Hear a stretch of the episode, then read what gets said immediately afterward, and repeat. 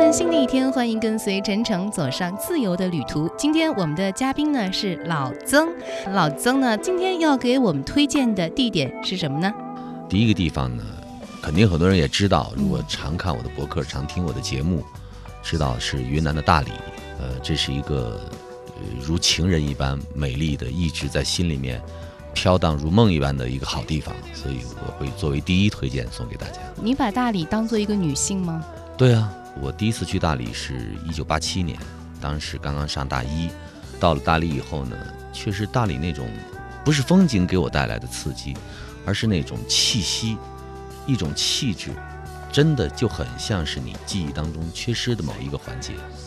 而且是和这个爱情有关吗？没关系。嗯小时候在这个老家，在外省看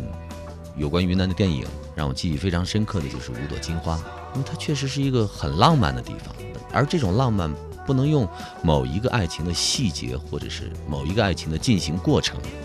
来描述它，而是一种你去到那个地方，扑面而来的风，就给你带来这种感觉，你说不清楚为什么会有这种感觉。当然，以后在去大理的这个过程当中，次数越多，待的时间越长，体验越深，所以他得到的东西那种刺激就越来越强烈。那你在大理去了多少次？这肯定数不清楚了。这个一年可能有时候都数不清楚。呃，在工作不太繁忙的时候，如果说朋友说咱们去个地方待一段时间吧，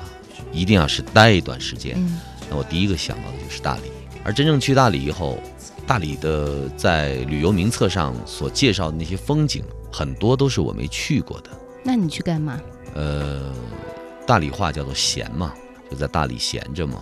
而且呢，我是一个比较认死理儿的人，是一个呃生活的轴线比较规整的人，所以去到大理，比如说住，我就就永远就是那么几家，嗯吃也就是那么几家，嗯，玩儿的地方也就是那么几家，见的人还是那么些人，说的话、干的事儿都是一样的。但是这种重复，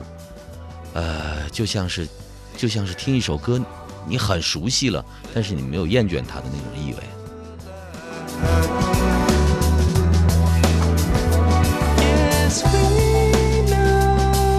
其实你完全说大理是一个柔美的女性化色彩比较重的地方，我还不太同意。它还有一些壮阔的东西，比如说它的云彩，它的那种湖面的广阔和那种民风的淳朴，再加上它有非常丰厚的这种历史底蕴。到那儿以后，你能感觉到一种非常强烈的古意，因为它是以前的南诏国和大理国的这个首都的所在地，是云南的政治文化的中心，甚至是东南亚的这个中心，所以你能够在这个里面感觉到这种底蕴。我去过很多少数民族聚居的地方，你一到它这个入境以后，你就能明显感觉到它这个民族的作为名称的存在，它有很多招牌、很多标语。比如说我们是什么民族的，弘扬什么民族的文化，呃，这个民族有什么样的这个历史故事，这个呢，我觉得无可厚非。但是到了大理，非常特殊的一点，真的很少有人跟我强调白族作为一个民族的存在，也没有人就是强调说少数民族、多数民族啊，或者汉族啊、其他等等这些的区别。还有一点就是我去到那个赤文岛。我不愿意把它叫做南诏风情岛，我觉得这是一个非常恶俗的名字。它原本的名字赤文岛是多美的一个名字。在岛上呢，看到了现代的一些雕塑，就是一些历史人物。作为白族来说呢，他们把他们的崇敬的人都封为神和本主。但是有一点让我非常吃惊的是，他们的敌人，甚至是他们的仇人，也被封为了神和本主。呃，最明显的是，我们在下关能去一个叫做将军洞的地方。那个人，如果我没有记错的话，好像叫做李密还是李泌，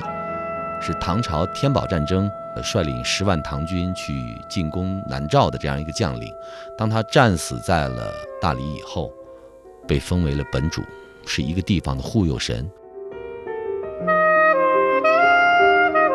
忽必烈率领着蒙古大军。